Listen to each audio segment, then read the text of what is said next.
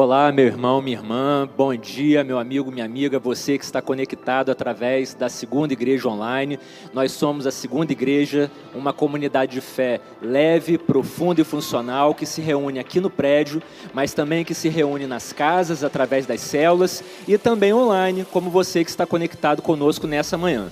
Estamos a poucos minutos de começarmos a nossa celebração e eu gostaria de pedir a você que comece a se sintonizar com o Senhor, que comece a orar, que comece a clamar pela presença do Senhor na sua vida, pelo abraço caloroso do Senhor e assim que você possa receber na sua casa a mesma visitação do Espírito Santo que nós vamos receber aqui, neste prédio onde cultuamos ao Senhor. E para isso eu queria trazer algumas recomendações. Queria orientar você, por exemplo, a desligar todos os outros aparelhos que estão ligados, para que você não venha a ter nenhum tipo de distração. Feche os livros que você está lendo no momento e conecte-se única e exclusivamente ao Senhor. A nossa oração é que Deus abençoe você, a sua casa, a sua família e te dê um dia de muita paz e que o Espírito Santo de Deus fale poderosamente ao seu coração. Vamos orar nessa manhã? Ore comigo assim. Senhor Jesus, louvado seja o teu nome, nós agradecemos porque o Senhor tem tomado conta das nossas vidas e nessa hora nós entregamos a nossa vida, o nosso coração, a nossa mente ao Senhor, pedindo que em nome de Jesus o Senhor nos prepare para tudo aquilo que o Senhor vai nos entregar nessa manhã. E não só queremos receber do Senhor, receber a tua palavra e a tua presença, Espírito Santo, nós também queremos entregar queremos entregar as nossas famílias, as nossas vidas, como oferta de amor e sacrifício. Receba toda a nossa adoração, todo o nosso culto, todo o nosso louvor e volte as nossas mentes para o Senhor, que nada venha nos distrair. É a oração que fazemos em nome de Jesus. Amém. Que o Senhor te abençoe.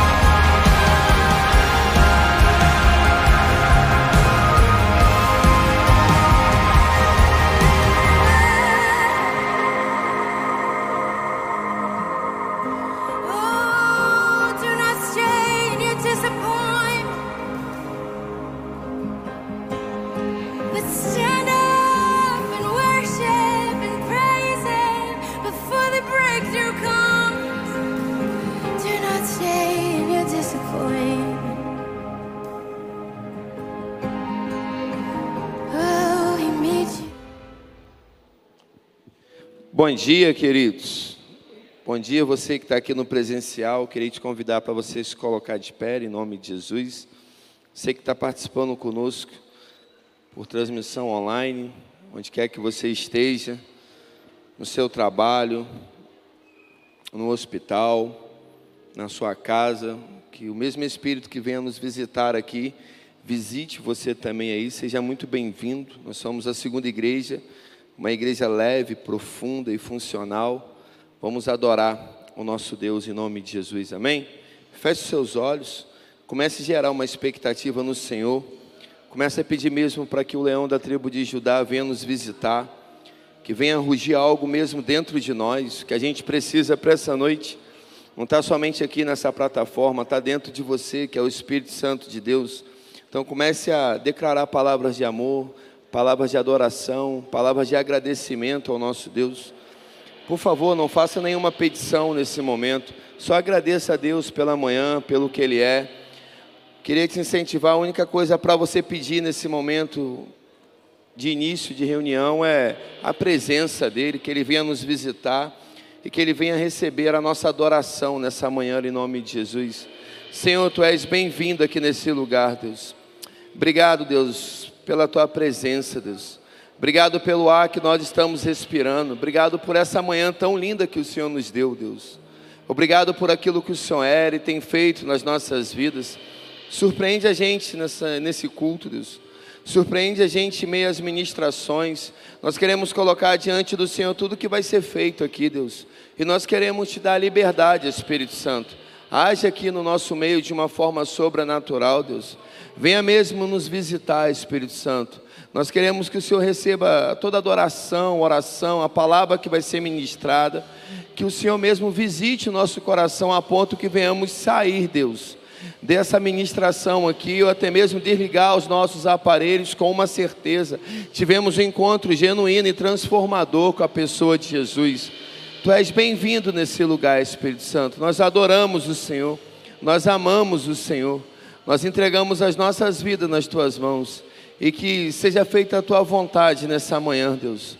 É a oração que nós fazemos ao Senhor, no nome doce, precioso, do amado da nossa alma do nosso Senhor e Salvador Jesus Cristo de Nazaré.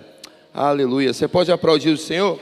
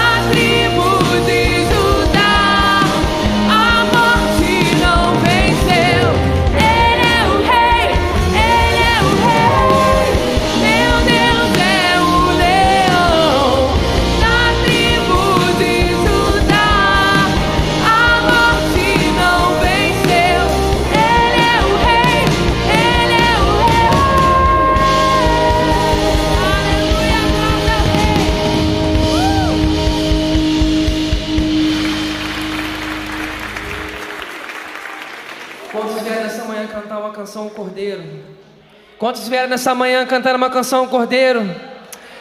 Aleluia, nós te adoramos, Senhor.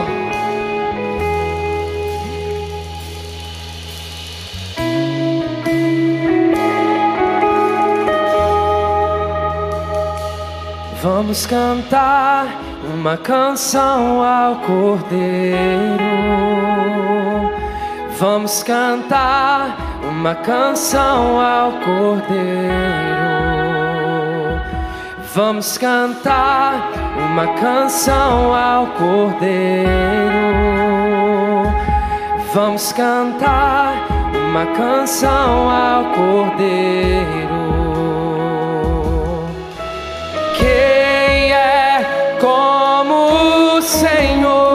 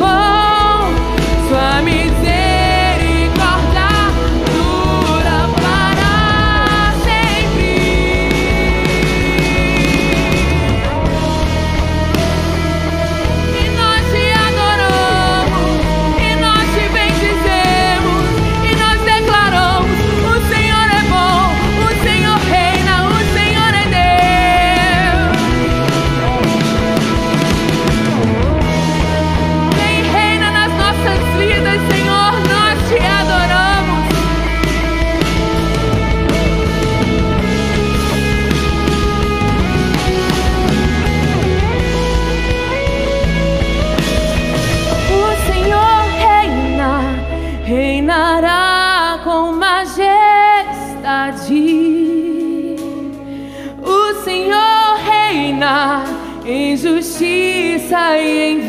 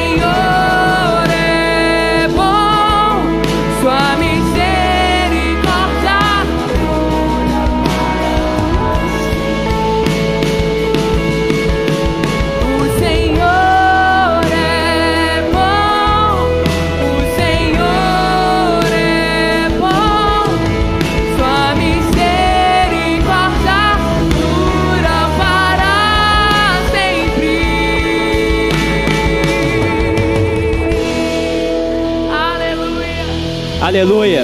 Glória a Deus. Aplauda mesmo ao Senhor, meus irmãos. Aplauda mesmo, porque o Senhor é bom e a sua misericórdia dura para sempre. Amém? Nós vamos continuar nesse mesmo espírito de adoração, agora com a devolução dos dízimos e a entrega das nossas ofertas. Você que está aqui no prédio, você vai ter a oportunidade de vir aqui à frente e colocar na salva, junto com o seu envelope, seus dízimos, suas ofertas. E você que está em casa, através da segunda igreja online, vai aparecer aí agora na sua tela as maneiras como você pode fazer uma transferência bancária, um Pix. Lembrando que se você quiser fazer uma oferta específica para a área de ação social, para os projetos de ação social da nossa igreja, você, por favor, coloque um centavo ao final. E se você desejar no seu coração contribuir com a área de missões, com o Ministério de Missões, os projetos missionários da nossa igreja, por favor, coloque dois centavos ao final da sua oferta. Amém? Eu queria compartilhar rapidamente com vocês aqui um trecho da palavra de Deus que está no livro de Marcos, o Evangelho de Marcos, lá no capítulo 12, a partir do versículo 41, que diz assim: Jesus sentou-se em frente do lugar onde eram colocadas as contribuições e observava a multidão colocando dinheiro nas caixas de ofertas. Muitos ricos lançavam ali grandes quantias. Então, uma viúva pobre chegou-se e colocou duas pequeninas moedas de cobre de muito pouco valor. Chamando a si os seus discípulos, Jesus declarou: Afirmo-lhes que esta viúva pobre colocou na caixa de ofertas mais do que todos os outros. Todos deram do que lhe sobrava, mas ela, da sua pobreza, deu tudo o que possuía para viver. Meus irmãos, muitas vezes nós somos levados a um engano de querermos separar o nosso tesouro do nosso coração. Muitas vezes nós achamos que Deus está querendo e precisando das nossas ofertas, do nosso dízimo, do nosso tesouro, do nosso dinheiro, que Deus está atrás do nosso dinheiro. Mas não é nada disso. Na verdade, Deus está atrás é do nosso coração. É por isso que Jesus ensinou lá no Sermão do Monte que onde estiver o teu tesouro, ali também, também estará o teu coração, porque são coisas indissociáveis. E essa viúva pobre, que colocou ali duas moedinhas que quase não tinham nenhum valor, ela entendeu bem aquilo que Jesus havia falado. Ela estava colocando não somente o seu tesouro ali, mas estava colocando também o seu coração, porque ela colocou junto o tesouro com o coração. Nós temos que aprender isso, nós temos que entender isso de Deus. Quando nós formos fazer a nossa transferência bancária, quando nós viermos aqui à frente para colocar o nosso dízimo, a nossa oferta na salva, nós temos que vir não apenas com dinheiro, mas nós temos que vir em primeiro lugar com o nosso coração, porque Jesus está, na verdade, atrás do nosso coração. Não adianta nós colocarmos dinheiro atrás de dinheiro, se ali não está o nosso coração, será apenas uma religiosidade. Mas Deus nos chama para uma vida muito maior do que isso. Ele não quer de nós uma vida de religiosidade, mas de intimidade com Ele. E quando nós colocamos o nosso dízimo, a nossa oferta no altar do Senhor, nós estamos demonstrando que nós estamos tendo intimidade com Ele, que nós estamos entendendo o que a palavra dele tem para nós. E a nossa oração tem que ser no sentido de que Deus pode fazer muito mais com os 10% que nós colocamos aqui do que nós vamos fazer com os outros 90% que Ele deixa conosco. Deus é o dono do ouro da prata, Ele pode todas as coisas. Quando você contribui, você está contribuindo com as obras, com os projetos missionários da nossa igreja, você está ajudando a sustentar pessoas que estão passando por necessidades, dependendo de um sacolão, de um remédio, de roupas, porque não tem com que comprar. Você está colaborando para que nós tenhamos aqui um ambiente totalmente favorável para que nós possamos adorar o Senhor com excelência através da internet, através aqui do culto presencial. Venha com essa mentalidade de que o seu tesouro é indissociável do seu coração. Venha entregar o seu coração. Fique de pé no seu lugar agora. Vamos orar entregando a Deus as nossas vidas, entregando as nossas preocupações. Não se preocupe com aquilo que vai acontecer amanhã, no sentido de ficar ansioso. Deus sabe de tudo. Deus está aqui para tomar conta de você. Lance sobre ele as suas inquietudes, as suas inseguranças, a sua ansiedade e tenha certeza de que quando você você vier aqui com esse passo de fé para devolver o seu dízimo, para entregar a sua oferta alçada ao Senhor, Ele vai estar trabalhando para que você possa perceber a fidelidade dEle sobre a sua vida, sobre a sua casa, sobre a sua família. Amém? Vamos orar.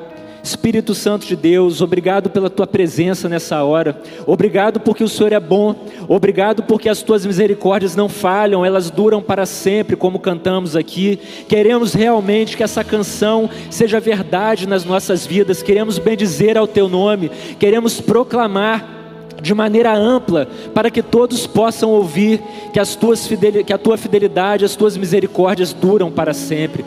Visita-nos, Espírito Santo de Deus, com uma visitação muito especial, não só a nós que estamos aqui no prédio nesta manhã celebrando ao teu nome, mas também visita cada um que está conectado através da internet, na sua casa, no seu local de trabalho, às vezes viajando, mas que a tua visitação seja poderosa, que a tua visitação seja constante, marcante, que saiamos dessa celebração marcados pelo poder da tua palavra, pelo poder do teu Santo Espírito que falará poderosamente aos nossos corações. Ó Senhor, nos dá a mentalidade de que não podemos dissociar o nosso tesouro do nosso coração, que nós possamos colocar juntos o nosso tesouro e o nosso coração, as nossas riquezas e o nosso coração, o nosso dinheiro e o nosso coração, que nós venhamos a fazer como essa viúva pobre que entregou tudo aquilo que ela tinha, não no sentido de todos os bens materiais, mas entregou tudo aquilo que estava no seu coração.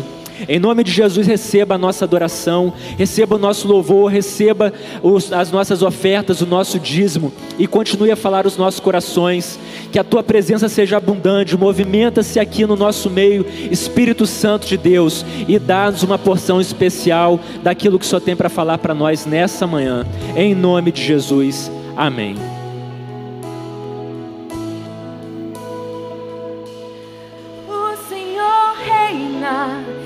reinará com majestade. O Senhor reina em justiça e em verdade.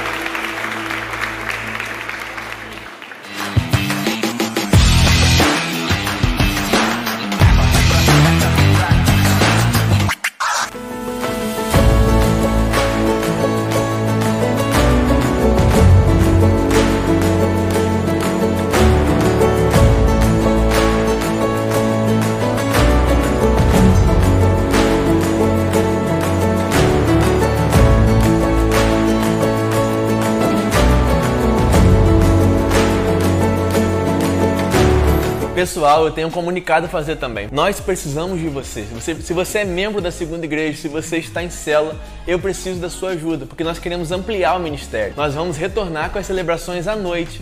Mas para retornarmos com as celebrações da noite, nós precisaremos do dobro de voluntários. Então você que é pai, venha no dia 19 de março, duas da tarde, aqui no nosso prédio histórico para o treinamento. Você que também serve no JC, você precisa estar aqui conosco, fazer uma reciclagem, receber as informações, a visão, tudo aquilo que Deus tem dado para a gente viver como JC no ano de 2022. Vem com a gente, Deus abençoe e te aguarda aqui no dia 6 com seu filho e no dia 19 no treinamento. Pai.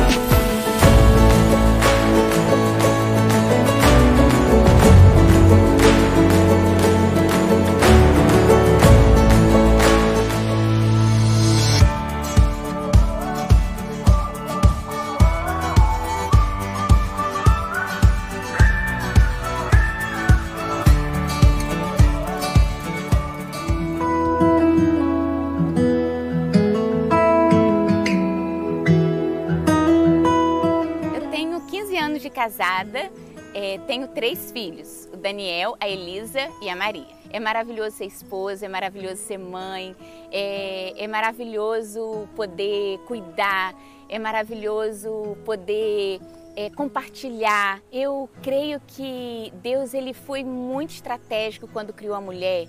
E se tem algo que eu percebo muito de Deus é, na criação da mulher é que Deus colocou na mulher a capacidade de gerar. É, a experiência da maternidade, eu acho que é assim, é, ela é única. Eu tive três gestações, as três foram diferentes e, e as três elas, elas carregaram uma, uma beleza de Deus muito grande. Eu amei ficar grávida, fiquei com saudade da barriga, tive luto de barriga. Às vezes as pessoas pensam assim, ah, estria, é, o corpo vai ficar diferente. Gente, eu não pensei nada disso. Eu queria meu barrigão, eu amei o barrigão, eu fiquei com saudade quando o barrigão foi embora. E Deus é perfeito, Deus não erra. E Deus ele é intencional com a gente. Então, Deus nos criou com um propósito muito específico e a gente nunca vai conseguir dar certo é, longe de Deus. Agradeçam por serem mulheres e peçam a Deus para que ele possa estar revelando para vocês o potencial que vocês têm de gerar coisas nele.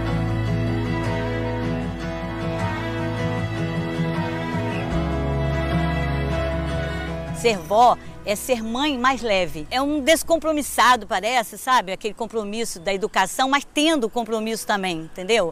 Mas assim, é uma coisa mais leve. Eu acho que o casamento é assim, um desejo de toda mulher, né? Ter um casamento, né? É, é um dia assim, inesquecível. Existem dias marcantes na nossa vida, que é o dia do casamento, dia que a gente tem filho, né? dia que a gente tem neto. E quando eu falo filho, é o primeiro filho, é uma emoção, o segundo filho é a mesma emoção, o primeiro neto é uma emoção, o segundo e assim por diante. É, são as mesmas emoções. Todas as vezes que você é mãe, né, repetidamente, você tem a mesma sensação, parece que é o primeiro, porque o amor volta. Ele não diminui nem aumenta, é a mesma coisa. Quando eu vejo assim que eu sou obra da criação de Deus, eu nem tem, não tem como não ficar feliz. Saber que foi Deus que me criou, Deus que me projetou, que Ele tem um propósito na minha vida. Né? Eu olho assim e falo, Senhor, muito obrigado, porque eu sou mulher e eu estou tentando cumprir o seu propósito. Ele me projetou para ser mulher, me projetou para casar, me projetou para ser mãe, me projetou para ser avó, né? E bisavó não sei porque eu não experimentei, eu não sei até onde vai o projeto de Deus, mas eu sei que é bom, porque tudo que Deus faz é bom. Essa aqui é minha primogênita, é Érica.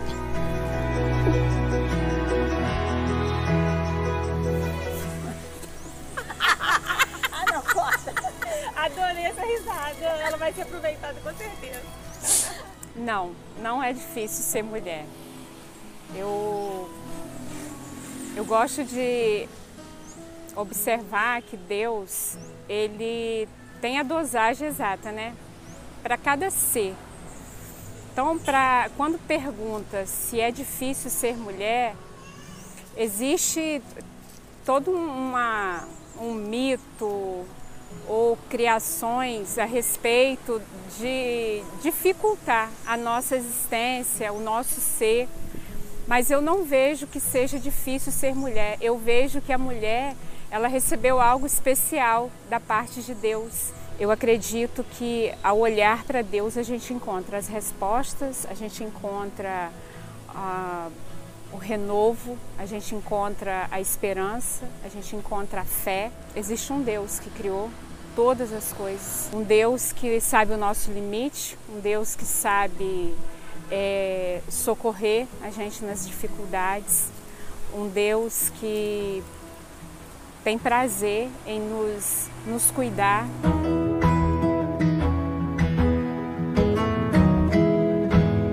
Eu sou Elisa, sou com S, eu tenho 9 anos e a minha família é legal. É, eu tenho um pai, uma mãe, uma irmãzinha de um ano e um irmão de 12 anos. Ah, eu gosto do meu cabelo comprido. Daí eu gosto de ser mulher porque é muito normal mulher deixar o cabelo crescer e eu quero deixar ele crescer. Eu sempre quis gerar um bebê assim quando eu crescer. Então, eu sei que o homem vai dar 50% eu também, mas ter tipo um ser você carregando pra mim seria uma ótima experiência.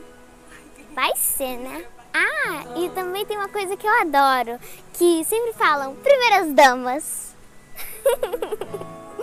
então eu gosto disso. Sonhos pro futuro? Hum, eu quero ser mãe. E só pode ser mãe quando você é mulher, então acho um privilégio.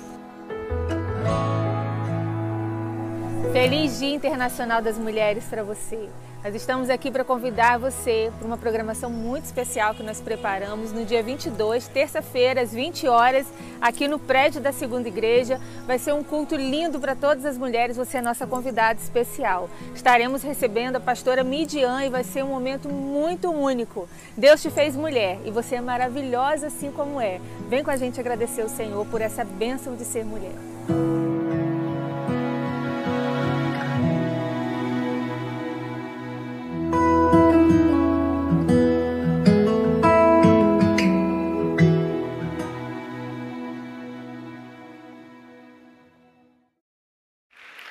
Quero desejar a você um bom dia, que a graça de Jesus esteja habitando no seu coração. Amém? A você que é mulher, no próximo, na próxima terça-feira é o Dia Internacional da Mulher e, por certo, pastora Ellen já deu a você a programação que será realizada no dia 22, uma terça-feira, pastora Luíse e também pastora Midian Lima estará conosco. Será uma programação intensa, mas uma programação muito dedicada a você que recebeu de Deus esse privilégio, como disse a Elisa, de sempre ouvir primeiro as damas, não é verdade?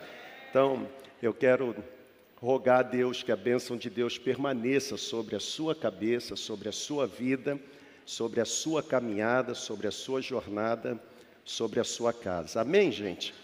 Também quero lembrar, passou ali, não sei se você conseguiu perceber, no próximo sábado é um dia muito especial para a nossa comunidade, porque é o dia da visão. O que é o dia da visão na segunda igreja? é o dia que nós, enquanto líderes, proporcionamos a você a oportunidade de não sofrer na nossa comunidade. Eu sempre digo que é horrível ter a sensação do ônibus errado. É horrível você estar em determinado local achando que é determinada coisa e depois de seis meses descobrir que a igreja que você decidiu congregar não tem nada a ver com a expectativa que você reuniu no seu coração. Então, pensando nisso, nós sempre fazemos o dia da visão, porque é o momento em que nós alinhamos o nosso coração, nós reciclamos a visão que recebemos e, ao mesmo tempo, fazemos uma análise do que está dando certo e do que nós podemos e precisamos melhorar. Então, o dia da visão não é apenas para líder de céu, não é apenas para pastores, para coordenadores, para supervisores. Dia da visão é para toda a comunidade. Quer ver uma coisa? Eu, de quando em vez, sou procurado por algum pastor, por algum líder de célula, que fica perguntando assim: como é que eu faço com o meu filho que não tem célula e, e pessoas que, de alguma forma, ainda não entenderam a dinâmica da visão celular na nossa comunidade? Você está sofrendo porque você não participa do dia da visão porque é no dia da visão que a gente esclarece tudo, que a gente mostra para onde a gente está caminhando e como a gente faz para atingir cada objetivo que Deus coloca no coração da gente. Por isso, no próximo sábado, eu quero, eu quero fazer um apelo a você, você que é segunda igreja, você que decidiu caminhar conosco, você que decidiu se conectar a esta comunidade. No próximo sábado, esteja aqui. Será um tempo extraordinário, uma programação intencional, específica, uma programação voltada para a nossa visão. Agora, você que é líder de célula, você que é supervisor, você que é coordenador de área, a nossa, o nosso dia da visão não vai começar às cinco e meia, como começará para toda a comunidade. O nosso dia da visão vai começar às 16 horas. E eu quero fazer um apelo a você. Eu tenho trabalhado isso nas nossas reuniões pastorais. A forma como você lida com pontualidade revela um traço do seu caráter, não é verdade? Então eu quero pedir a você, chegue antes do horário. Por quê? Nós estamos, nós estaremos recebendo o irmão Alex. O irmão Alex, ele é idealizador de um sistema de gestão e nós estaremos apresentando para você que é líder, líder em treinamento, coordenador, supervisor, nós estaremos apresentando para você como manusear o novo sistema de gestão que dará à nossa comunidade uma capacidade de gerir com mais eficiência ou eficácia essa multidão ok? Que se agrupa e que se chama segunda igreja. Então, líderes, líderes em treinamento, supervisores e coordenadores, próximo sábado, quatro horas da tarde. Quatro horas em ponto nós vamos começar. Se você chegar atrasado, você vai perder parte da palestra e depois você vai ficar em dificuldade de manusear o sistema.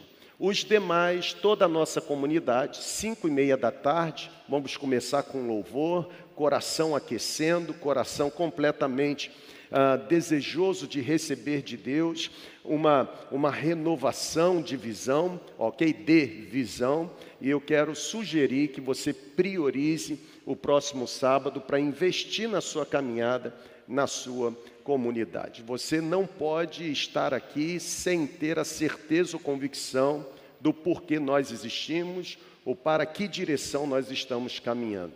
Nós queremos que você esteja alinhado, que você esteja no mesmo compasso ou no mesmo passo, nós queremos que você atinja os mesmos objetivos, tá bom? Próximo sábado, dia da visão, começando para os líderes às 16 horas e para toda a comunidade às 17h30. Eu quero, eu quero pedir que você pegue a sua Bíblia, por favor. Eu vou ler um texto, mas antes de ler um texto, eu estava ali e agradecendo muito a Deus. Mês de março chegou, você que esteve ah, desfrutando de período de descanso, de férias, alguns ainda estão retornando no dia de hoje, em viagem. Eu quero agradecer porque a mão de Deus te guardou e você pôde retornar. Amém? Amém. Seja bem-vindo. Dizem que o ano começa depois desse feriado que passou, então seja bem-vindo a 2022.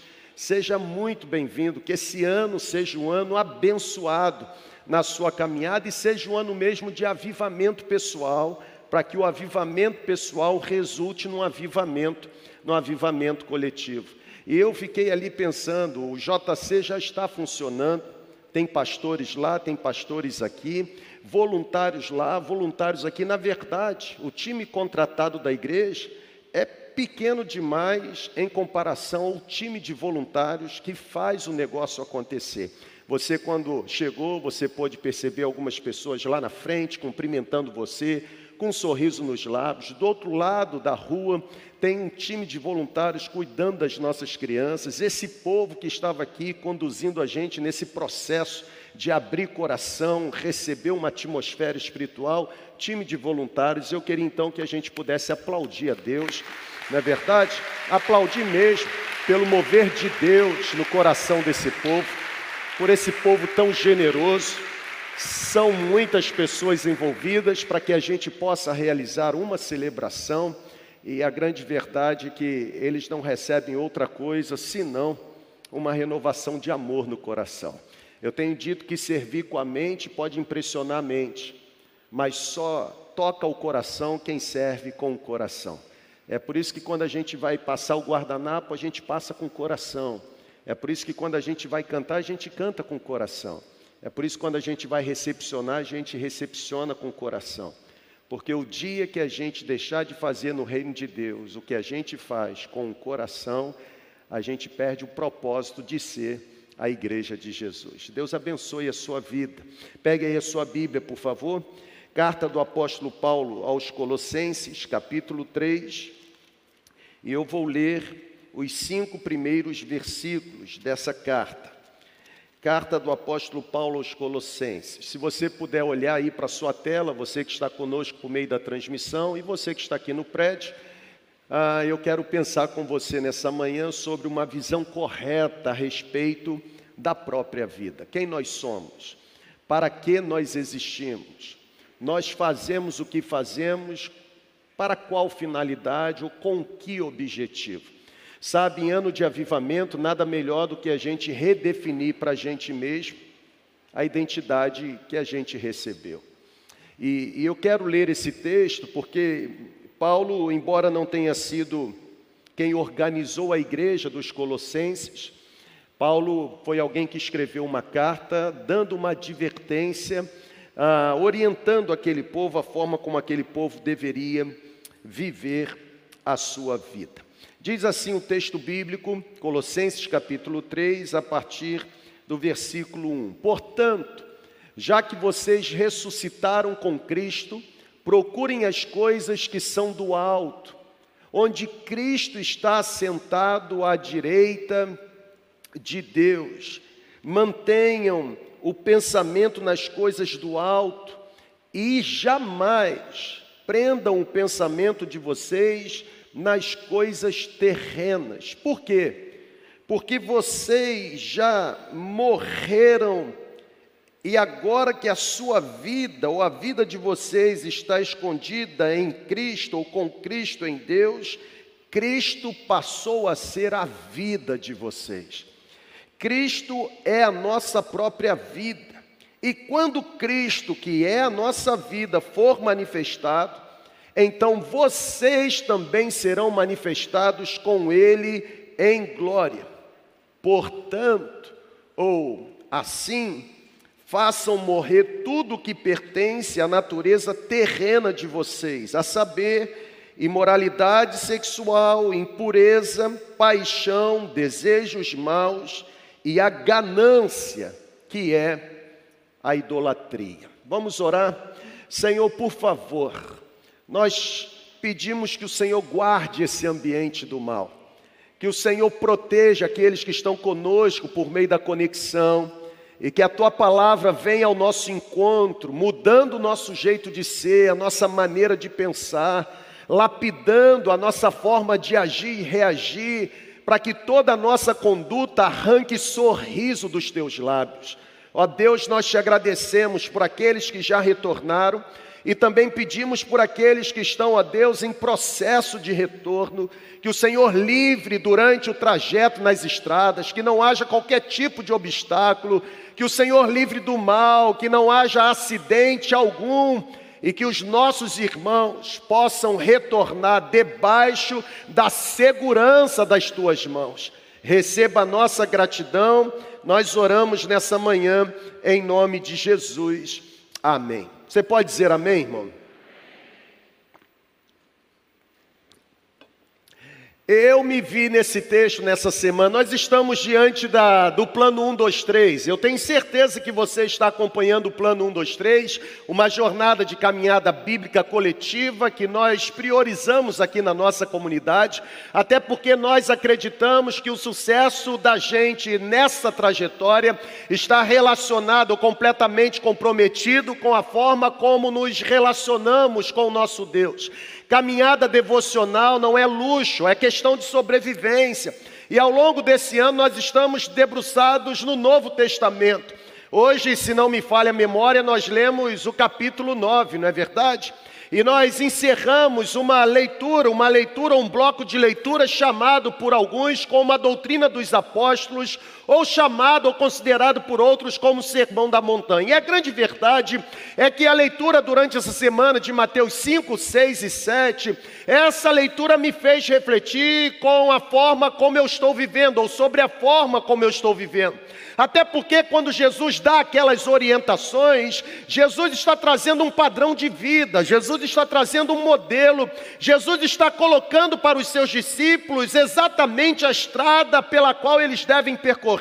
Jesus diz: vocês não podem ser como os hipócritas, vocês não podem ser como os religiosos, vocês não podem ser ou se comportarem como os discípulos dos rabinos se comportam. A oração de vocês precisa ser uma oração distinta, a forma como vocês contribuem deve ser uma forma diferenciada, até mesmo o jeito de vocês jejuarem não pode ser o mesmo jeito como os religiosos jejuam. Vocês ouviram o que foi dito antigamente? Eu, porém, digo a vocês: eu não vim abolir a lei, mas eu vim completá-la. Por isso, se você achava que não pecar era não matar, agora eu digo: se você amaldiçoar o seu próximo, você já está pecando. Você se lembra quando a lei dizia que você não deveria cobiçar, eu digo que quando você cobiça no coração, você já está cometendo pecado. Se o padrão de vida de vocês não excederem em muito dos escribas, fariseus, religiosos, vocês jamais poderão ver o reino dos céus.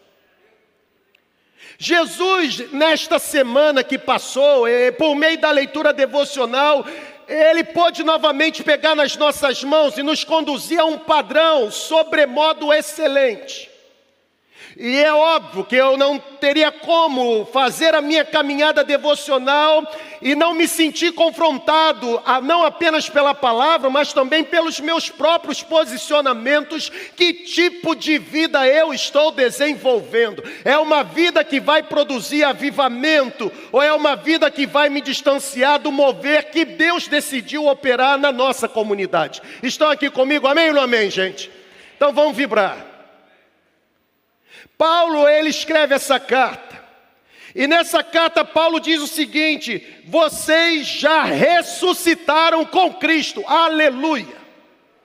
E porque vocês ressuscitaram com Cristo, vocês agora devem procurar as coisas que são do alto.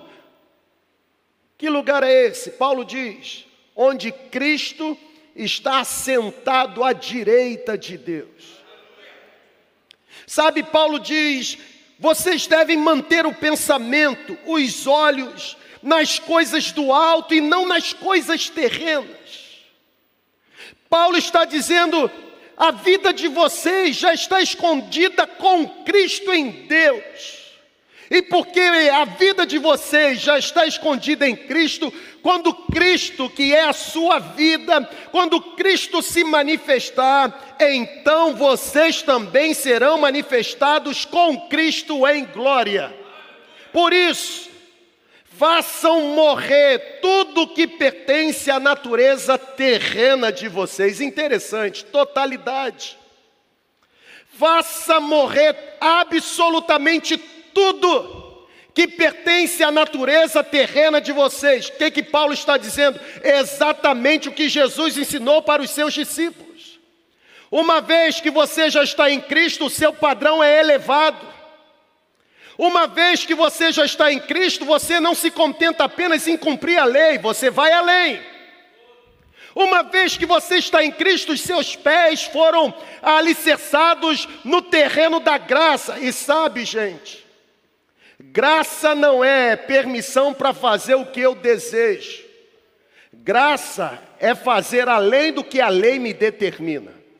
Por isso que Jesus lá diz o seguinte: se ele te ferir a face, ofereça outra. Se ele pegar a capa, entregue a túnica. Se caminhou uma milha, vá com ele até duas milhas. O padrão nosso, porque estamos em Cristo, é distinto. E é por isso que nessa manhã eu me aproximo de você para refletir com você uma visão clara, uma visão correta a respeito da vida que Deus nos deu.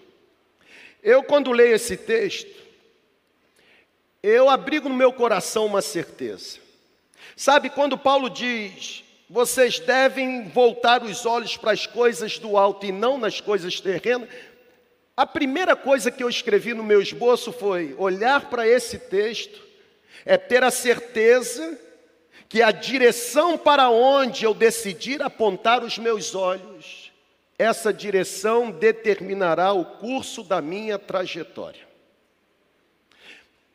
A direção para onde eu decidir focar o meu olhar vai determinar o motivo de vida que eu decidi viver, ou o modo de vida que eu decidi viver. É exatamente isso que Paulo está dizendo. Se os meus olhos estão para as coisas terrenas, o meu caminhar será um caminhar de um padrão terreno. Mas se os meus olhos estão voltados para o alto, onde Cristo está sentado à direita de Deus, o meu caminhar será um caminhar determinado pela eternidade. E sabe, dizem os contemporâneos que, que não é fácil viver nesse mundo com os olhos voltados para as coisas do alto, até porque eles caracterizam este mundo ou este tempo como sendo o tempo do ativismo. O tempo da produção, a nossa vida ela está abarrotada de atividades. Na verdade, nós temos mais atividades na agenda do que imaginamos ser possível executar. Eu tenho dito isso aqui, e a pastora Mariana, na última quinta-feira, eu abro um parêntese, você que não tem participado das quintas-feiras, você está perdendo, abrindo mão de privilégio.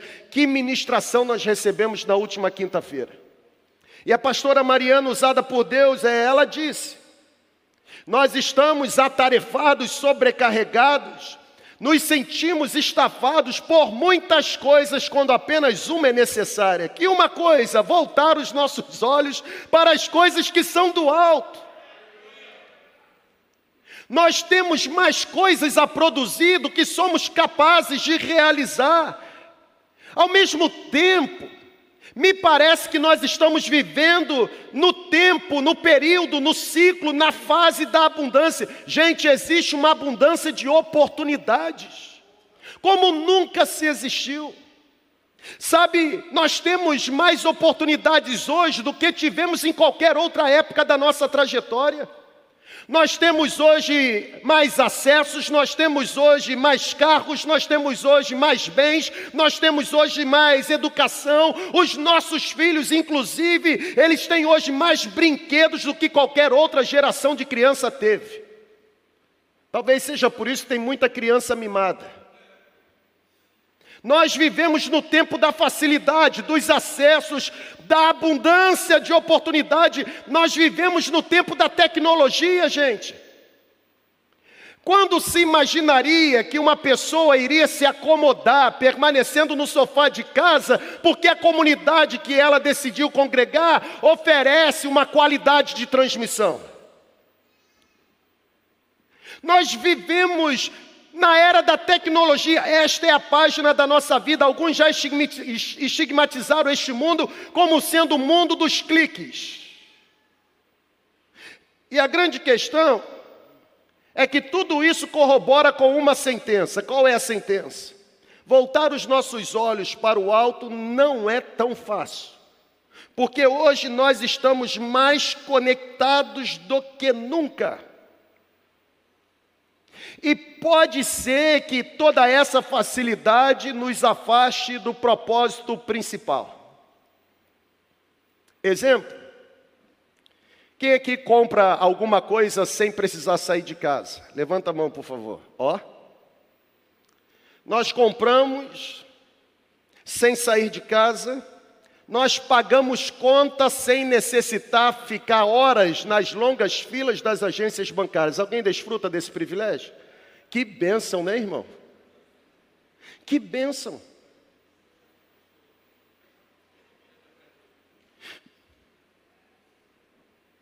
Parece que a vida da maioria está repleta de comodidades e oportunidades. Tem gente que consegue até namorado ou namorada sem sair de casa.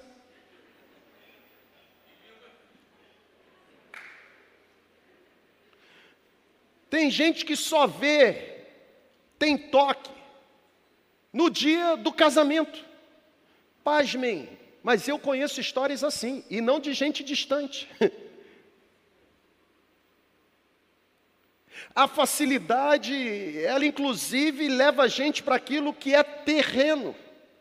Porque com a mesma facilidade que se encontra um ou uma para casar, é a facilidade também que se encontra para se separar.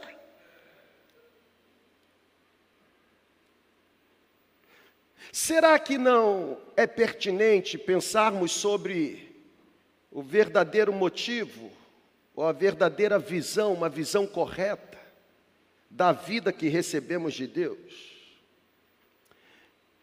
Eu tenho pensado comigo, a vida, ela está repleta de comodidades, de facilidades, de acessos. No entanto, está evidente Está evidente que, apesar de tanto avanço no mundo, de tanto desenvolvimento, nós permanecemos vazios.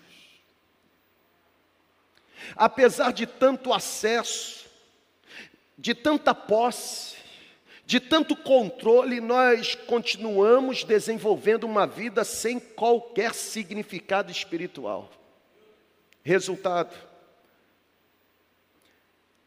vida sem Deus. Qual o motivo disso, gente? Visão voltada para as coisas que são terrenas. Sabe, ao mesmo tempo que nós estamos ocupados, porque eu disse para você no início, nós temos mais coisas a realizar do que somos capazes de produzir. Ao mesmo tempo que estamos muito ocupados, ao mesmo tempo permanecemos entediados. Ao mesmo tempo que estamos sobrecarregados de atividades, ao mesmo tempo continuamos vazios de realizações, frustrados. Sabe, ao mesmo tempo que estamos conectados com milhares de pessoas em nossas inúmeras redes sociais ao redor do mundo, ao mesmo tempo continuamos mais solitários do que nunca. Interatividade não substitui pessoalidade. Eu não sei se você já compreendeu para onde o Espírito deseja nos levar nessa manhã. Mas a questão é que voltar os olhos para as coisas que são do alto, neste tempo, é um desafio. Por quê? Porque nos tornamos pessoas midiáticas. Tenha você percebido ou não, a tecnologia, as mídias sociais estão nos transformando. Na verdade, as mídias sociais estão transformando a maneira como recebemos a informação. As mídias sociais estão transformando o nosso relacionamento com as pessoas. Sabe, nós somos sufocados diariamente pela ideia de medir ou aferir a importância da nossa existência pela quantidade de seguidores ou curtidas que recebemos. Pasme você ou não, tem gente que perde noite de sono porque publicou foto e fulano de tal não curtiu.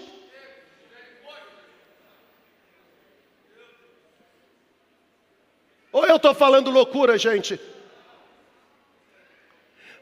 Olhar voltado para as coisas que são terrenas. Receber curtida na terra não significa ser aplaudido nos céus. O nosso chamado não é para popularidade, o nosso chamado é para santidade.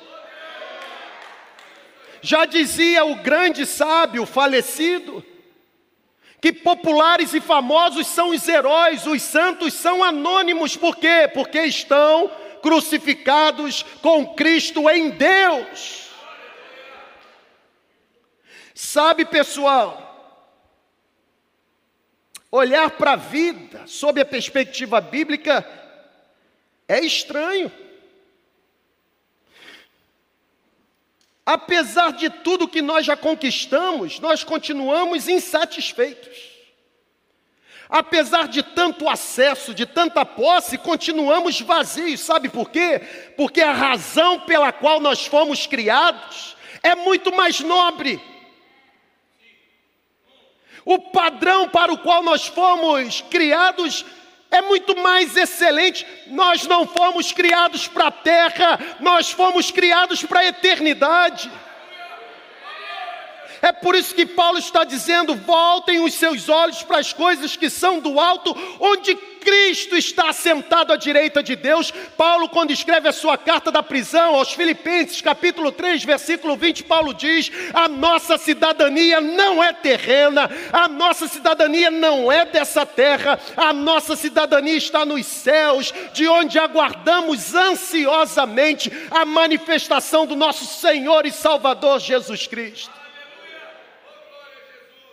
Sabe, nós fomos criados para promovermos a glória de Deus. Nós fomos criados para reproduzirmos o caráter de Jesus. Nós não fomos criados para colecionarmos seguidores. Nós fomos criados para gerarmos novos discípulos de Jesus.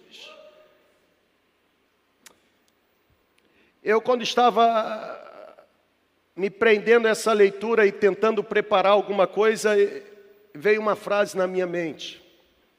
E é exatamente essa frase que diz: Você continuará lutando contra a insatisfação nesta terra, até que você permita Cristo se tornar tudo quanto você necessita. Enquanto seus olhos estiverem voltados para as coisas terrenas, por mais que você tenha, você continuará insatisfeito. Se os seus olhos se voltarem para as coisas do alto, apesar de você não ter, você será regado de contentamento. Você pode correr atrás de tudo, o que você quiser correr. Na verdade, você pode ganhar todo o dinheiro que você puder ganhar. Você pode comprar todas as coisas que a sua compulsão determinar que você deva comprar. Você pode alcançar todos os resultados que você deseja alcançar. Você pode acumular todos os bens que você puder acumular. Porém, se Cristo não for a sua satisfação, no final do dia, na verdade, no final de todos os dias, você continuará se sentindo vazio. Sabe por quê? Porque nada do que existe sobre esta terra pode dar sentido ou satisfazer o anseio espiritual que trazemos conosco. Nada do que existe nessa terra, ainda que você consiga ter tudo, nada que existe nessa terra satisfaz. A única coisa que satisfaz é o relacionamento genuíno, um relacionamento vivo com Cristo, um relacionamento sincero com o Espírito Santo, somente esse relacionamento pode preencher o vazio interior que todos nós carregamos em nós. Eu, quando observo que o apóstolo Paulo está escrevendo para a igreja dos Colossenses, inevitavelmente eu fico frente a frente com uma advertência. Paulo está advertindo aqueles cristãos a possuírem uma visão correta a respeito da própria vida. Paulo está dizendo para aqueles cristãos que eles devem manter o pensamento nas coisas que são do alto e não nas coisas terrenas. Ou seja, Paulo está dizendo para aqueles cristãos que eles devem fazer morrer tudo que pertence à natureza terrena, sabe? Morrer todo dia mesmo. Paulo ele vai trazer alguns exemplos. Ele diz: morra para a imoralidade sexual, morra para a impureza, morra para a paixão, morra para os desejos maus, morra para a ganância, que é a idolatria. Eu, quando fico frente a frente com essas advertências, eu, eu passo a ser aprisionado, eu passo a ser preso por alguns princípios importantes, princípios que julgo eu me ajudarem, que podem ajudar você também a manter uma visão equilibrada, uma visão sensata, uma visão mais razoável, uma visão sóbria sobre a nossa existência. Você não é a última bolacha do pacote. Nem eu. Paulo, quando escreve Romanos capítulo 12, diz assim: Ninguém tem um pensamento por demais elevado acerca de si mesmo. Na verdade, Paulo, quando escreve aos Filipenses, capítulo 3, versículo 2, ou melhor dizendo, capítulo 2, versículo 3, Paulo diz assim: Não faça nada por contenda ou por vaidade, vanglória, mas cada um considere o outro superior a si mesmo. Porque deve existir em você o mesmo sentimento que houve em Cristo Jesus, o qual, sendo Deus, não teve por usurpação, vaidade alguma, o ser igual a Deus, mas humilhou-se olhar para. Vocês estão ainda aqui comigo já foram embora? Olhar para esse texto, gente, em ano de avivamento, num bimestre em que a tônica será conhecer a Deus, é pensar sobre a razão da própria vida. Não tem como conhecer a Deus e não descobrir quem Deus me fez para ser. Por isso eu quero dar a você três princípios ou três sugestões três colaborações, três presentes que eu recebi quando me debrucei nesse texto, tentando arrancar de Deus a porção que Ele desejava entregar para mim e para você nessa manhã. Eu, eu percebi o seguinte: nós devemos evitar algumas coisas e devemos praticar outras, para que jamais os nossos pés nos levem para cenários de destruição, porque coisas terrenas vão nos levar para cenários de destruição. Então, em primeiro lugar, se você deseja ter uma vida com os olhos voltados para as coisas que são do alto, onde Cristo está sentado à direita de Deus, primeiro lugar, você precisa evitar a maldita comparação. Paulo não foi quem organizou a igreja dos Colossenses. Os analíticos do Novo Testamento dizem que foi Epáfras. Mas mesmo Paulo não sendo organizador, não teve nenhum problema de se submeter ou de não se envaidecer e escrever de forma simples, orientando aquele povo o que aquele povo deveria fazer. Imagine se agora Paulo estivesse numa linha de comparação entre ele mesmo e o tal do Epáfras. Não fui eu que criei, logo não serei eu que vou orientar. A comparação é é nociva. A comparação faz os nossos olhos ficarem presos nas coisas que são terrenas. A comparação é um dos grandes males a ser combatido para que tenhamos uma visão apurada acerca de quem somos. Na verdade, a comparação é um dos grandes males a, serem, a ser combatido para que não desenvolvamos uma visão equivocada a respeito de quem somos. Se comparar é morder a isca de Satanás. Sabe por quê? Porque a comparação não tem a ver com as coisas que são do alto, a comparação tem a ver com as coisas que são terrenas. Na verdade, a comparação me faz esquecer quem Deus me chamou para ser, como também a comparação me faz esquecer do que eu fui chamado para fazer. E se foi Deus que me criou, foi Deus quem me fez, quem foi que disse para você que o que Deus me fez, ou Deus me deu para realizar, e onde Deus me plantou, está errado? Não está errado. Eu assumo a perspectiva de estar errado quando a minha linha de aferição é exatamente a comparação com o outro. A comparação é maldita, gente. Se existe algo neste tempo midiático, tecnológico, de acessos, de posses, de facilidades, de oportunidades, se existe algo nocivo que arranca os nossos olhos das coisas que são do alto e nos prendem às coisas terrenas, alimentando natureza pecaminosa que deveria morrer, é a maldita comparação. Me permitam. Eu acredito que é a comparação que dispara o gatilho da inveja. É a comparação que dispara o botão dessa maldita inveja.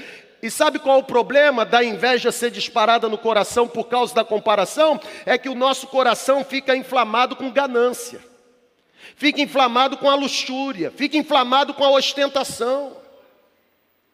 O nosso coração fica aprisionado pela falta de contentamento. Pessoal, observe o que Tiago, irmão de Jesus, escreveu na sua carta, capítulo 3, versículos 14 a 16: Se vocês abrigam no coração inveja amarga e ambição egoísta, se vocês ficam nessa bobeira de comparação, tendo inveja do que o outro possui, vocês não podem se gloriar disso. Não há verdade alguma nisso. Esse tipo de sabedoria não vem dos céus, mas é terrena. Esse tipo de sabedoria não tem origem onde Cristo está assentado à direita de Deus, é coisa da terra, pertence à natureza que tem que morrer. Tiago chega a dizer o seguinte: inveja ambição, comparação. Isso não é espiritual, é demoníaco. É obra do diabo, pois onde há inveja e ambição egoísta, também passa a existir confusão e toda espécie de males. Sabe por que a gente briga tanto entre a gente mesmo? Porque a gente se compara. Disputa de poder não é apenas resultado de vaidade, é resultado de comparação. Ou você nunca ouviu, ou você mesmo nunca falou coisa do tipo: se fosse eu, faria diferente e o resultado seria melhor. O problema é que não é você, porque não foi você que Deus colocou para fazer.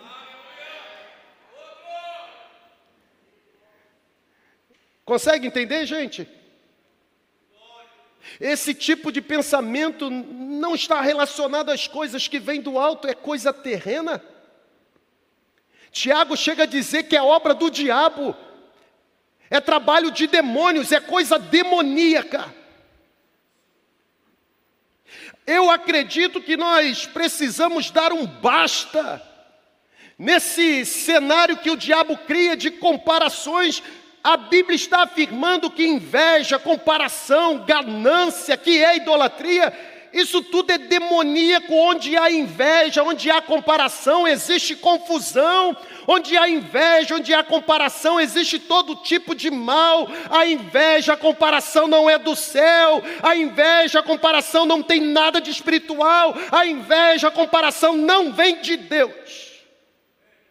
E se nós desejamos desenvolver uma visão correta a respeito de quem somos, se nós desejamos fazer o que a Bíblia está nos orientando, voltar os nossos olhos para as coisas que são do alto, nós precisaremos nos lembrar ou precisaremos ser lembrados de um dos dez mandamentos que Deus entregou a Moisés. Deus disse para Moisés: Moisés, escreva. Não cobiçarás a casa do seu próximo, nem mesmo a esposa do seu amigo. Está escrito, Êxodo 20. Eu, quando leio os Dez Mandamentos, eu fico tentando. Hum, fico tentando nada. Porque se eu falasse assim, é outro que quer atualizar a Bíblia. Então não tento nada. Mas eu fico pensando comigo mesmo. Quando Deus fala assim, olha, não cobiçarás. Eu penso que não tem outro significado para esse texto senão não se compare com o outro. Não compare o que você tem com aquilo que o outro possui. Não tenha inveja do carro que você anda para o carro que o outro anda. Não, não compare a casa que você mora com a casa que o outro mora. Não compare o ministério que você realiza com o ministério que o outro realiza. Não compare a função que você exerce com a função que o outro exerce. Porque se você entrar na besteira de se comparar, você estará aprisionado pelas garras demoníacas da ambição egoísta e dessa inveja que inflama o coração com ganância, com luxúria e que nos leva à destruição. Nunca foi tão difícil encontrar a paz com aquilo que Deus me dá. Porque no tempo de facilidades, tecnologia avançada, acessos múltiplos, eu sempre desejo ter o que o outro já possui. E o problema de eu desejar ter o que o outro tem é não me sentir satisfeito com o que Deus já me entregou.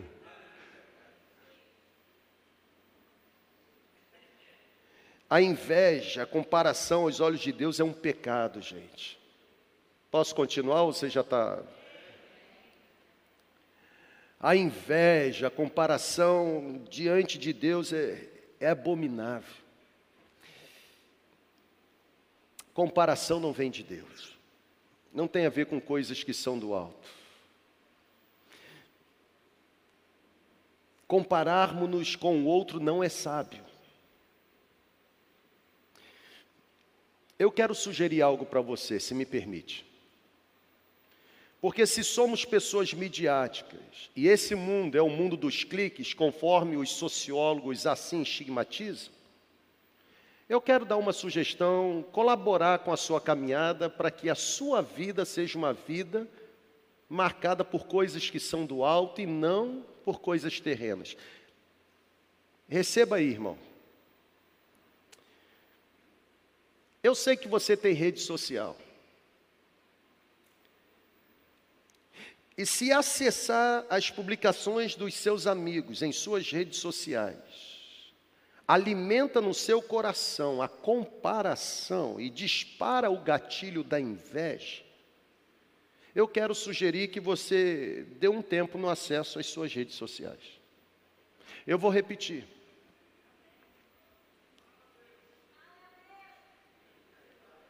Nós somos o, o povo midiático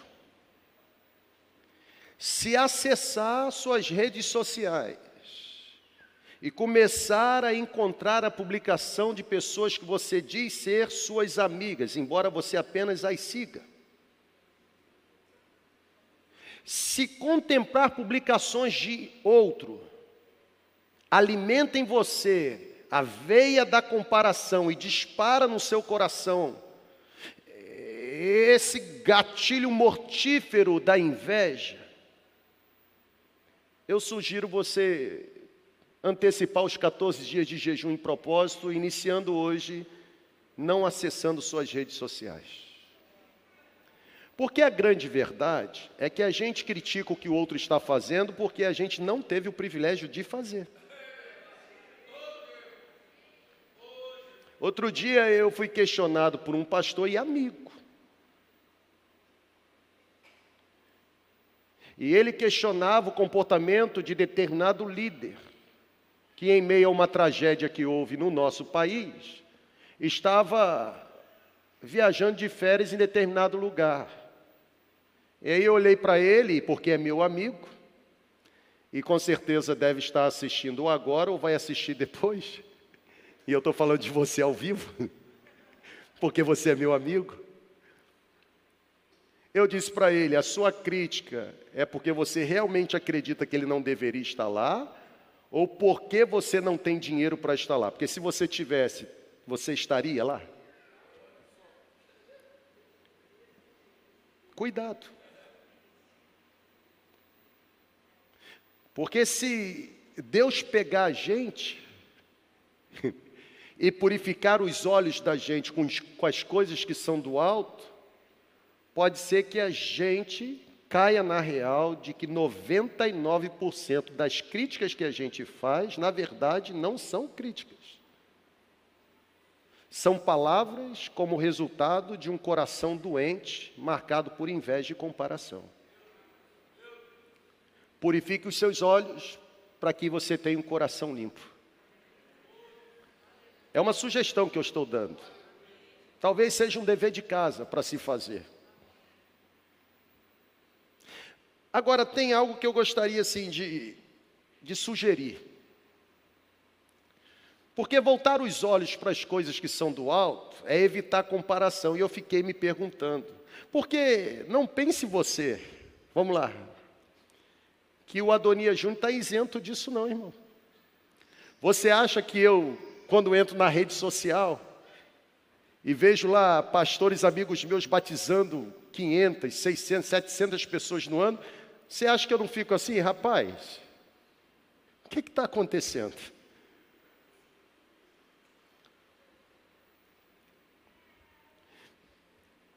Eu já disse para vocês algumas vezes que antes de chegar aí, primeiro pega aqui. Deus nunca vai dar uma pancada aí sem antes bater aqui, gente. Por isso que a missão é difícil, porque você apanha e ainda tem que compartilhar a palmada que recebeu.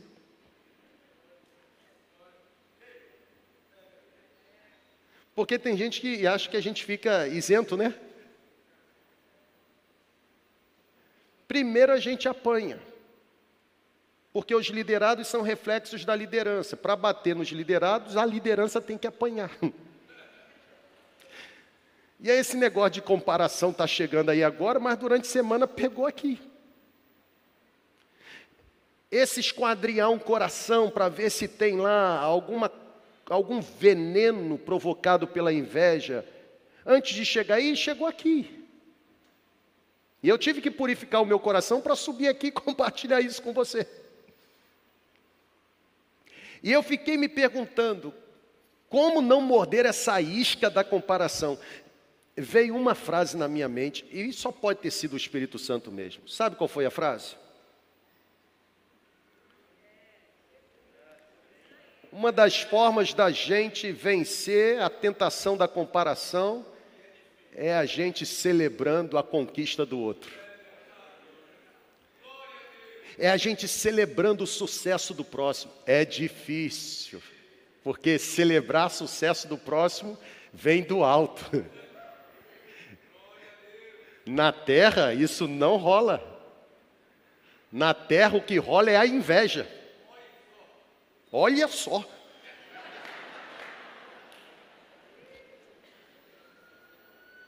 Vou, vou patentear isso. Gostei do no meio do sermão. Olha só.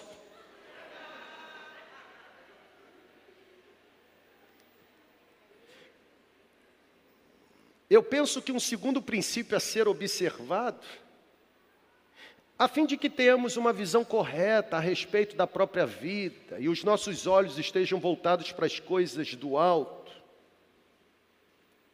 é a gente aprender a festejar a conquista do outro. Sabe, gente, celebrar a conquista ou celebrar as conquistas dos outros libera um antídoto em meu coração contra o veneno da comparação. Lembre-se sempre disso. Anote. Memorize, repita isso para você mesmo durante toda essa semana. Celebração é um antídoto contra a inveja. Presenciar alguém sendo abençoado da mesma maneira que eu desejava ou esperava ser, e ter a capacidade de celebrar com aquela pessoa o sucesso que ela teve, que eu não tive, mas gostaria de ter, gente, isso purifica o coração. Isso desintoxica nossa alma de sentimentos ruins, sentimentos improdutivos. Sabe o que Deus está nos ensinando nessa manhã, gente? Deus está nos ensinando essa manhã uma grande lição. Deus está dizendo para mim e para você o seguinte: sufoque as chamas da inveja com um cobertor de celebração. Talvez nesse momento era um bom momento para praticarmos a andragogia, sabe? Pararmos agora e você, com mais dois que estão perto de você, começar a dizer assim: quais foram as conquistas que você obteve nessa semana? Eu quero festejar com você o que Deus fez na sua vida. O outro recebe promoção, em vez da gente celebrar, a gente quer até comer um churrasco. E comendo o churrasco ele está patrocinando pela promoção que recebeu, a gente no cantinho fica assim, é, mas, sabe? Eu continuo aqui, ó. Porque comportar-se dessa forma é natural, é coisa terrena. É inato. Pessoal, nós nascemos bicho ruim. É por isso que Paulo está dizendo assim, ó, faça morrer a natureza terrena de vocês. E morrer para essa vida é difícil demais.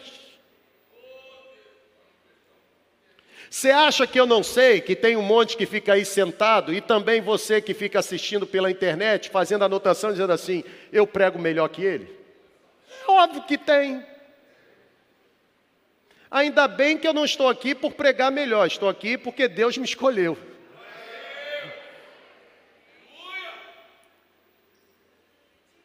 Porque no reino de Deus não existe nada meritório, é graça. Eu tenho aprendido que deixar de celebrar a conquista alheia, deixar de fechar. Irmão, esse negócio me pegou essa semana.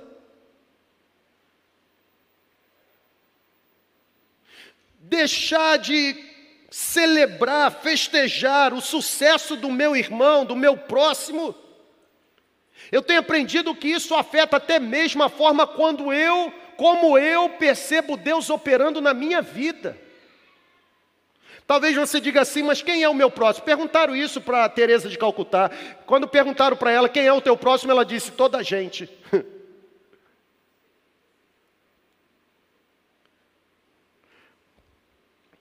Eu tenho tido como verdade na minha vida, e embora isso possa parecer heresia para alguns, eu tenho tido como verdade na minha vida que é a razão pela qual eu não me sinto tão abençoado como sou, é exatamente porque não aprendi a celebrar as bênçãos que o meu próximo recebeu. Em vez de celebrar, eu me comparo. E se tem a comparação, dispara a inveja, e a inveja gera cobiça. Sabe, eu estou compartilhando com você nessa manhã o que eu acredito. Por exemplo, nós temos tido o privilégio de auxiliar vários pastores e inúmeras igrejas na transição de uma igreja de programa para uma igreja de visão celular. E sabe, a gente faz isso sem, sem qualquer tipo de gerência, de controle. Na verdade, a gente faz isso porque isso hoje faz parte do DNA. A gente ajuda pastores e igrejas sem a gente se importar se amanhã aquele pastor, aquela igreja vai se tornar maior ou mais relevante. E a gente não apenas ajuda, mas a gente celebra o resultado. É lindo ver igrejas que, se, que funcionavam, se reuniam com 12, 13, 17 pessoas, num cantinho, num cômodo. Agora tendo que alugar um galpão, porque já possuem 300, 350 pessoas. E aí você começa a analisar e diz assim: nossa, o índice de crescimento daquela igreja muito maior do que o índice de crescimento da igreja que eu estou. Porque aqui já tem multidão, lá não. Aqui nós tivemos 12 ponto alguma coisa por cento de crescimento, lá eles ultrapassaram os 400 por cento. E aí a natureza humana diz assim: não ensina mais nada não. Mas os olhos voltados para o alto dizem assim: celebra. Porque uma vida que eu estou alcançando lá tem o mesmo peso e o mesmo valor de uma vida que eu estou alcançando aqui.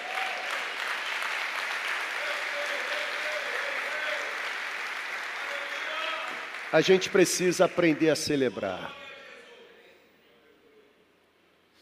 Sabe,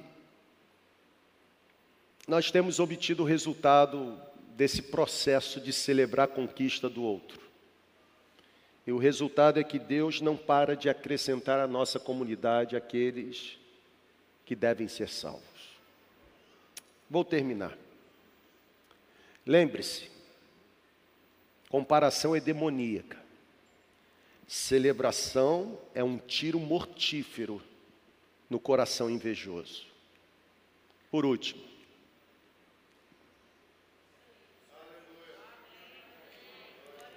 Como voltar os olhos para o alto e não agradecer? Você se lembra de onde você estava, quem você era? O problema é que a gente se esquece muito rápido. Ele transformou o seu coração, ele transformou a sua caminhada, ele mudou a sua vida, ele deu a você um novo destino. Volte os seus olhos para as coisas que são do alto. O Salomão, quando escreve Provérbio 15, no verso 15, ele diz assim: Todos os dias do oprimido são infelizes, mas o coração contente, o coração bem disposto, é um coração que está sempre em festa. Eu vou ler de novo, erga sua mão aí, irmão. Todos os dias do coração invejoso, daquele preso por comparação, todos os dias são infelizes, dias de dor. Mas o coração feliz, contente, bem disposto, agradecido, celebrativo, é um coração que está sempre em festa. Sabe,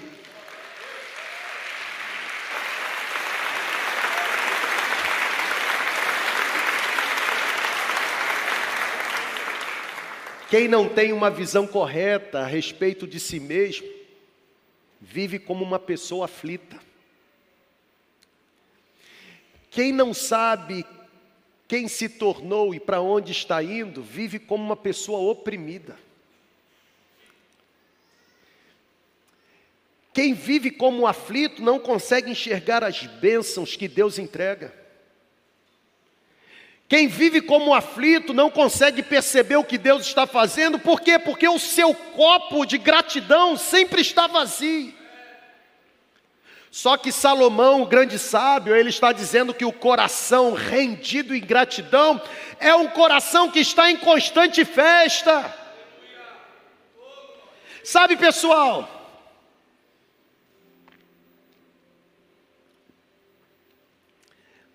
segundo Salomão,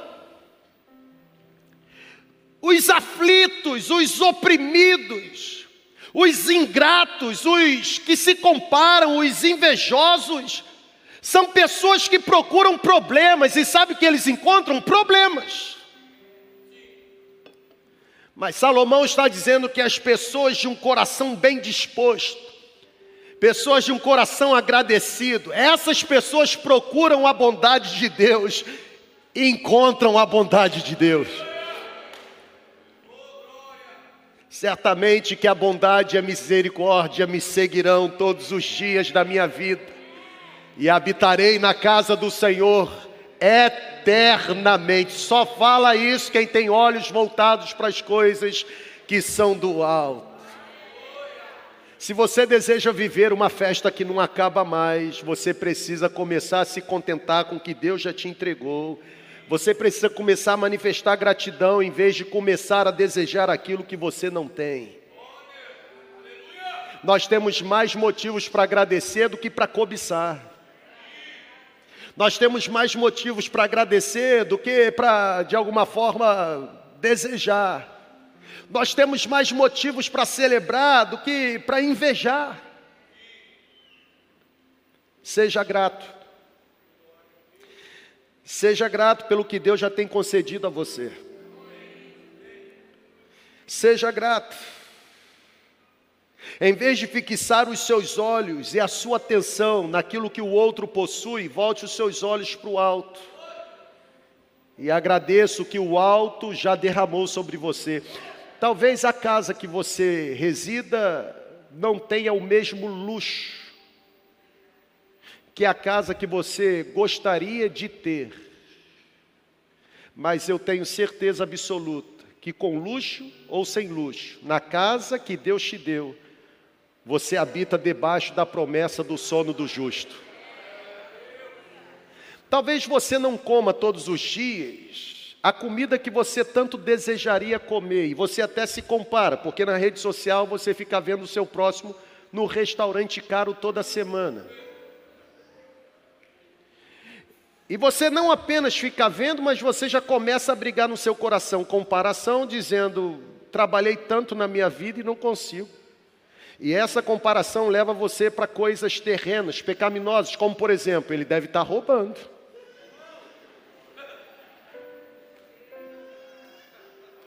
Quando na verdade você deveria olhar e dizer assim: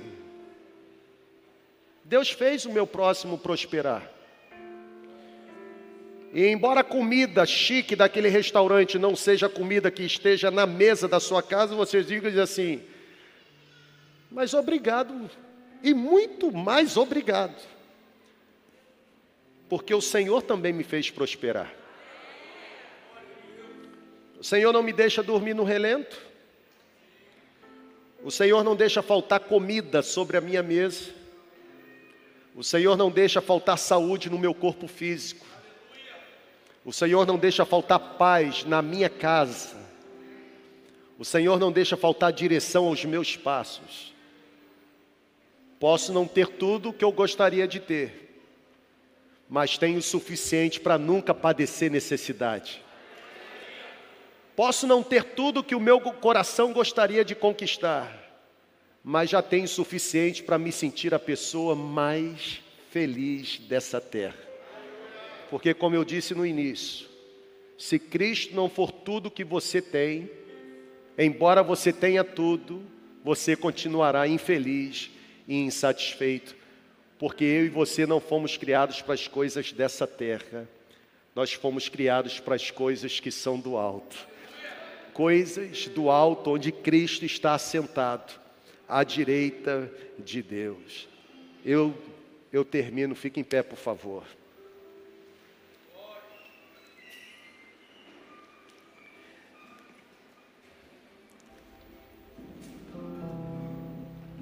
Somente pensando nas coisas que são do alto.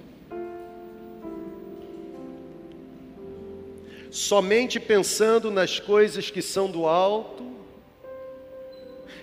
serei capacitado a desenvolver uma visão correta a respeito da minha própria vida. Você pegou? Paulo disse: mantenham os olhos voltados nas coisas do alto e não nas coisas terrenas, ou seja, para onde eu decidi focar os meus olhos, essa direção determinará o tipo de vida que eu vou viver. Se os meus olhos estão voltados para o alto,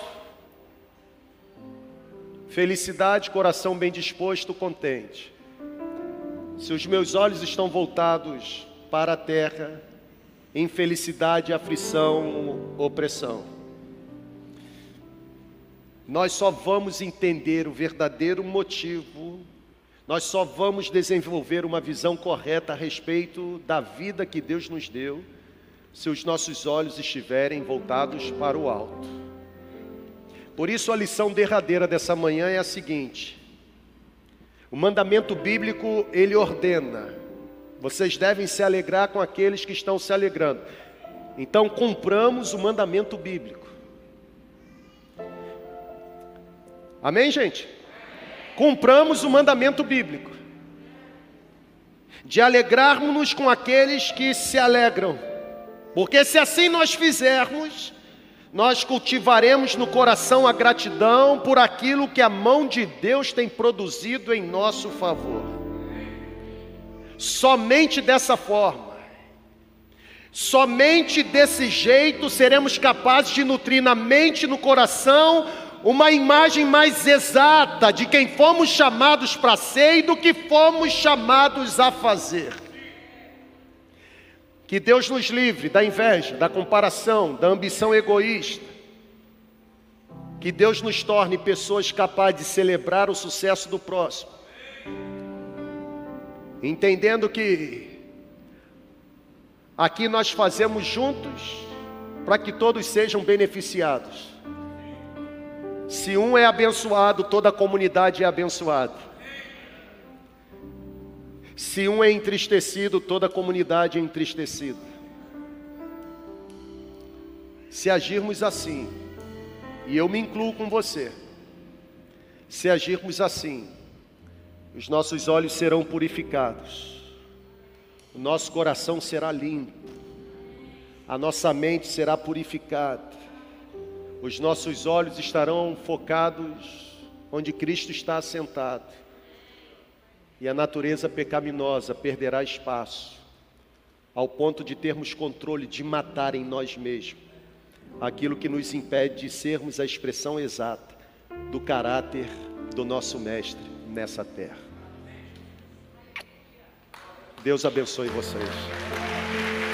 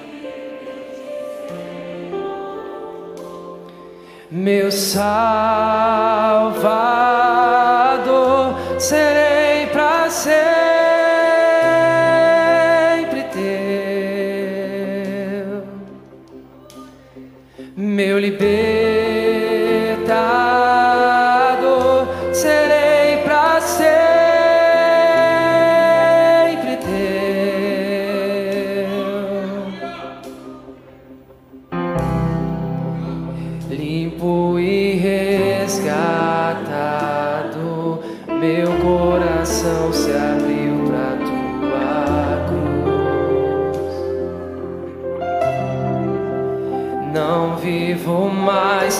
Pra mim mesmo, sou livre pra viver por ti, Jesus, meu Salvador,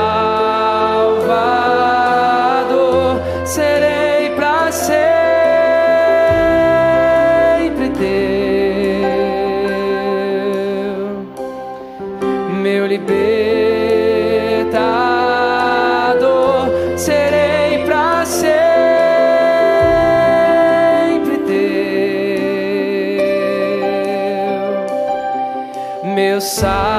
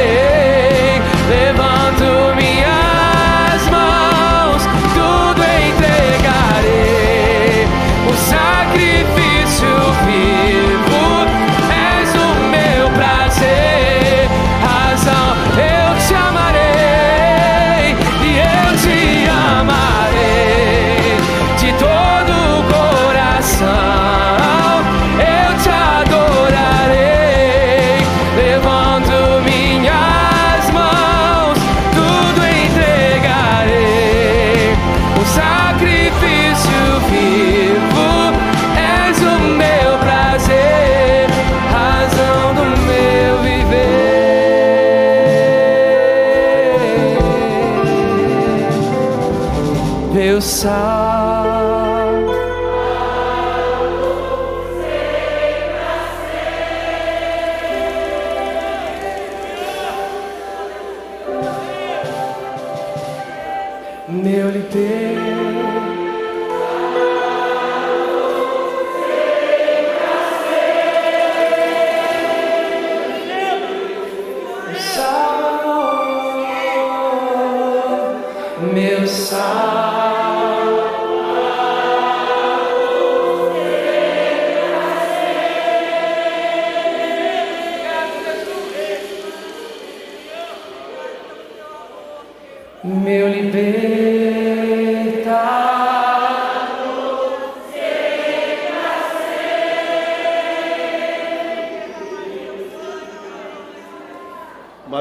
Vocês ressuscitaram com Cristo, busquem as coisas que são do alto, onde Cristo está sentado à direita do Pai, porque Ele é a sua vida. E quando Ele se manifestar, vocês também serão manifestados com Ele em glória. Por isso, faça morrer toda a natureza terrena de vocês, para que sejam como Ele é. Que Deus te dê uma tarde abençoada, que o seu almoço seja regado de celebração e com muita gratidão. Anote na sua agenda, por favor, no próximo sábado você precisa estar aqui. Nós não podemos perder a oportunidade de viver o que Deus já planejou derramar sobre a nossa comunidade nesse ano. Logo mais, eu sugiro que você volte. Deus vai nos dar uma palavra sobre peneiragem, uma experiência inevitável na caminhada cristã. E eu tenho certeza que Deus vai vai pegar você de jeito. Deus te abençoe. Vá em paz em nome de Jesus. Meu